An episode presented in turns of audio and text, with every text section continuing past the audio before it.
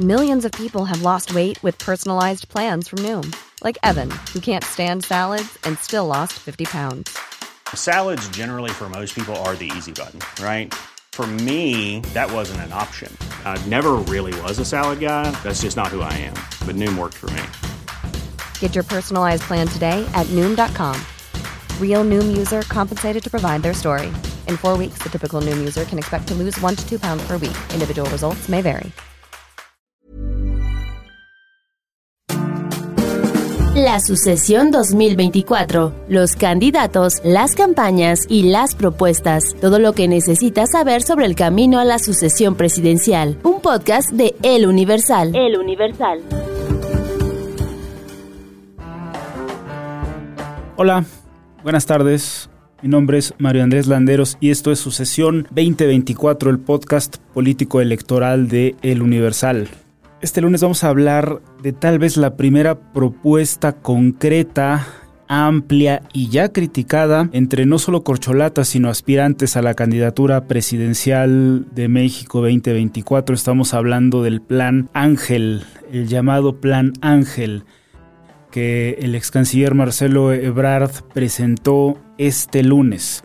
Quiero abordarlo, quiero dedicarle prácticamente todo el programa porque, como lo digo, es si acaso la principal o la primera, más bien la primera propuesta concreta con sus vacíos, hay que decirlo, con sus incógnitas también, pero es una primera propuesta que tenemos ya los electores a la hora de, si bien participar en la encuesta de Morena, de donde Ebrard, Claudia Sheinbaum u otra corcholata saldrá para representar a Morena y aliados en 2024 o bien frente a la oposición. Eh, vamos a hacer un poco de memoria entre los acuerdos que las corcholatas firmaron dentro de Morena para iniciar esto que le llaman recorridos, para no decirle precampañas o pre-precampañas, está la de evitar hacer propuestas demasiado específicas o planes de gobierno. Eh, Marcelo Ebrard lo había anunciado desde hace algunos días que iba a presentar este llamado Plan Ángel y el Plan Ángel tiene que ver con la seguridad. El Plan Ángel es un acrónimo para avanzadas normas de geolocalización y seguridad. Prácticamente no, no es de muchos años para acá ya no es ninguna incógnita, no es ningún secreto, ninguna noticia, que la seguridad la falta de seguridad, el avance de grupos delincuenciales de la, de la delincuencia organizada micro y macro en México es si acaso uno de los temas fundamentales o los de los mayores retos a vencer para alcaldes, lo vemos en Chilpancingo, para estados, para alcaldías. Em, el Estado de México, por ejemplo, se está poniendo muy caliente Simplemente de domingo a lunes eh, se genera un incendio que mata a ocho personas. Eh, en Guerrero, de nuevo, no solo Chilpancingo, sino Guerrero, la violencia se está desbordando. En Chiapas también, para ya no hablar de otras plazas que han seguido estando calientes, como Tamaulipas, como Zacatecas y el propio Guanajuato. ¿Qué es el Plan Ángel? El Plan Ángel de Marcelo Ebrard. El Plan Ángel incluye, esencialmente podemos llamarle que es una solución tecnológica al problema de la inseguridad. Me parece que aquí marca cierta distancia con el presidente López Obrador, con esta figura retórica que no siempre aplica tal cual, pero sí es una figura retórica que sus adversarios, como él los llama, lo utilizan para atacarle de los abrazos no balazos, la propuesta Ángel es, es, un conjunto de soluciones tecnológicas para combatir la delincuencia. El canciller dice que, el ex canciller dice que se dedicó a recopilar este tipo de experiencia alrededor, en su experiencia eh, como canciller alrededor de varios países del mundo, para aportar soluciones contra contra la delincuencia. Este tipo de soluciones, este tipo de entradas de inputs de data, se conjugan en una gran base de datos y hay que adelantarlo. Eh, hoy martes por la mañana Ciro Gómez Leva en su programa lo apuntaba. Es lo que García Luna en alguna vez vendió como la plataforma México, con mejor tecnología, eh, con el beneficio de la duda, con una, un manejo más honesto, con una propuesta, una organización, el beneficio de la duda finalmente de, de que este, este plan, esta información se llevaría a cabo de forma correcta, de forma eficaz, lejos de la corrupción, pero ya es la plataforma México que hemos visto en México hace algunos años. ¿Cuáles son los puntos? Reconocimiento facial en vías públicas. Sí existe, dice el canciller, pero no da los resultados que queremos. Identificación de disparos, el segundo, el segundo punto. Dice que estos equipos para identificar, identificar disparos, disparos de arma de fuego, serán posibles saber dónde ocurrió un disparo en cada ciudad, carretera o zona rural. Esta tecnología dice ya se, ya se aplica en los Estados Unidos. Detectores de armas y el reconocimiento morfológico de delincuentes dijo el, dijo el ex canciller, un delincuente tiene una cierta forma de actuar y de caminar y podemos establecer patrones. Ahora, este punto, esencialmente, a mí me parece que faltó explicarse, faltó desarrollarse, se hubiese fraseado de una manera muy distinta porque de ahí en adelante empezaron a surgir los memes. Si yo voy caminando con prisa, voy a ser un delincuente para Ebrard. Si yo tengo una urgencia de ir al baño, si mis tacones se rompieron, si traigo piedrita en el zapato, si los delincuentes caminan de una manera, eh, otras críticas un poquito más elevadas, tal vez no poquito, mucho más elevadas, eh, están alertando de que este es un tipo de, eh, de forma de crear perfiles delictivos, pueden llevar a violaciones de los derechos humanos. Si bien la conducta de un delincuente sí puede ser identificable y sí puede ser seguida y sí puede constar en ciertos patrones, no implica que la persona vaya a generar un crimen, que vaya a delinquir. Por ende, eh, las experiencias muy dolorosas en Francia recientemente y en Estados Unidos nos hacen poner en alerta, nos, nos prenden los focos, nos prenden los focos amarillos al menos de que detener a un joven que va con una capucha, que tal vez trae las manos en los bolsillos. Eventualmente, si hay, si llega a haber agresiones, si llega a haber disparos, eh, no siempre, no siempre esas historias acaban bien. Insisto, la, la propuesta a mí me parece que ya es algo con lo que podemos debatir, ya es carnita para los periodistas y también para los, los analistas para justamente eh, diseccionar, para hablar, para discutir, para solicitar más información, pero de la forma, no diría atropellada ni, ni rápida, pero de la manera en, el, en la que se presentó, creo que al final, y lo veremos ya en las encuestas, creo que al ex canciller le hace más mal que bien. Decir que un delincuente tiene una cierta forma de actuar y de caminar y se pueden establecer patrones.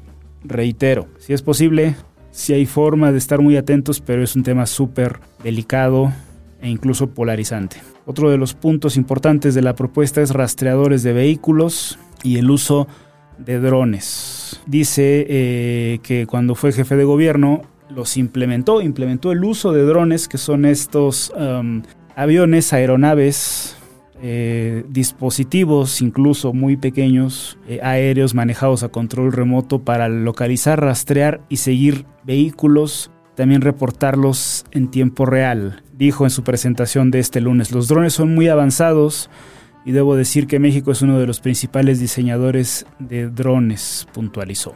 El uso de drones hay que tenerlo en cuenta, eh, hay que contrastarlo también porque este domingo y este lunes en Michoacán se reportaron, nuestro corresponsal, corresponsal del Universal en Michoacán, Carlos Arrieta, reportó dos ataques de drones con explosivos en Michoacán. En uno de ellos, una persona resultó herida. La delincuencia sí los está utilizando. También el Universal reportó la semana pasada que para detener al autor o al presunto autor intelectual del robo con mazos de la joyería Berger del centro comercial Antara de Polanco, se utilizó, se desplegó vigilancia de drones prácticamente 24 horas en el área, en el inmueble donde fue detenida eh, finalmente esta persona, el presunto autor intelectual.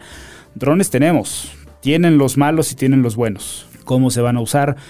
Em, cómo se van a cómo se van a implementar creo que ahí todavía no tenemos cierta tanta claridad.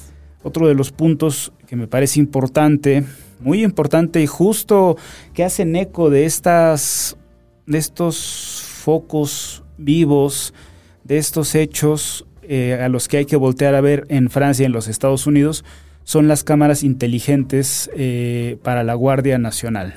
Dijo el ex canciller, cada elemento de Guardia Nacional con esta cámara se convierte en una fuente de información en tiempo real de lo que ocurre en la vía pública o en cualquier otro lugar. Es decir, eh, colocar eh, de este tipo de cámaras parecidas a las GoPro, un flujo de datos constante, un ojo siempre eh, apuntando a lo que hace el elemento de Guardia Nacional para alimentar esta base Ángel, esta plataforma Ángel. La inteligencia artificial es eh, prácticamente el último de los puntos. Dice que conectaría todas las bases de datos en todo el país. Y de nuevo, la idea no es mía, no pretendo robarla. Al contrario, me parece tan buena que hay que replicarla.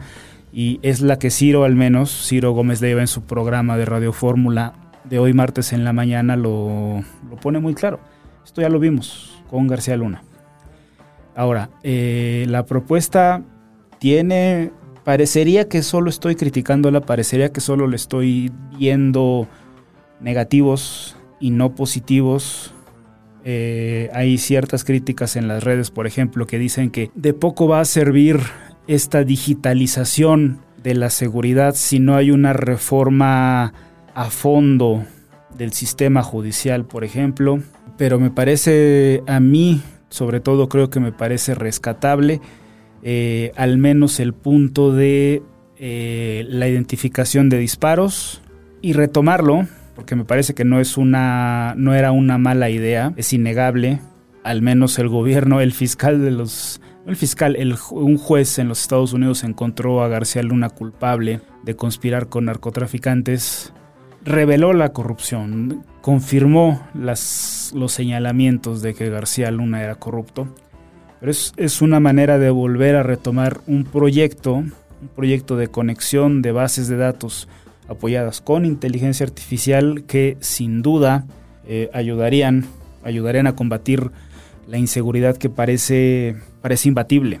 Este día también, y lo recomiendo mucho, eh, Javier Tejado en su columna Espectro del Universal, no sé si en broma o en serio, creo que un poco más en serio que en broma, plantea la idea de traer a México, escuche bien, traer a México a este grupo Wagner, el grupo de mercenarios que por poco dan un manotazo a Vladimir Putin en Rusia, los que, los que utiliza Rusia para combatir en Ucrania, a México, para que se encarguen de los temas en, Chiapas, en Guerrero y donde sea que haya que, haya que utilizarlos.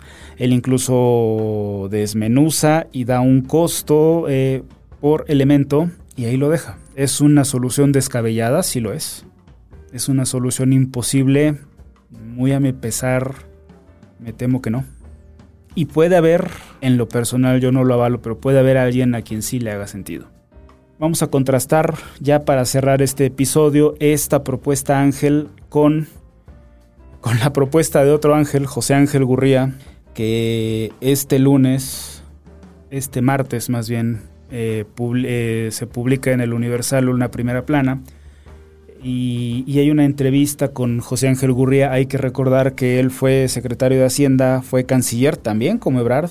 Estuvo 15 años en la OCDE le llaman el Club de los Países Ricos, regresó con aspiraciones de contender por la candidatura, la candidatura presidencial del, del Frente Amplio y finalmente se baja, ya no participa en este corte final del que hay que, hay que apuntar, quedan 13 aspirantes todavía, se baja para coordinar el proyecto de nación. para articular y también estaremos siguiéndolo y estaremos persiguiendo muy de cerca esa información para, para articular el programa de gobierno que tendrá finalmente él o la candidata de oposición como base para competir con la corcholata ganadora de Morena.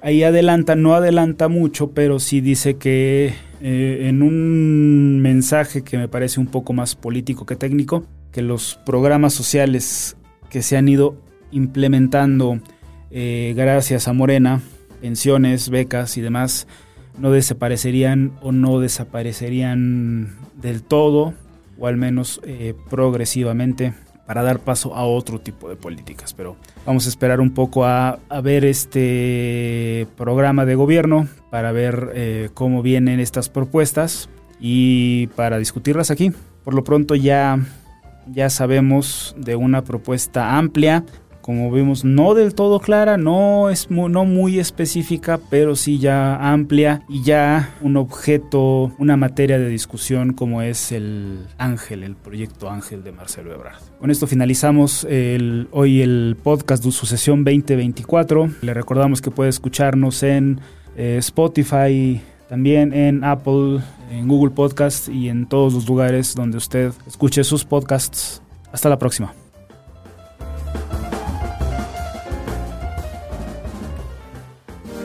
La sucesión 2024, los candidatos, las campañas y las propuestas, todo lo que necesitas saber sobre el camino a la sucesión presidencial. Un podcast de El Universal. El Universal.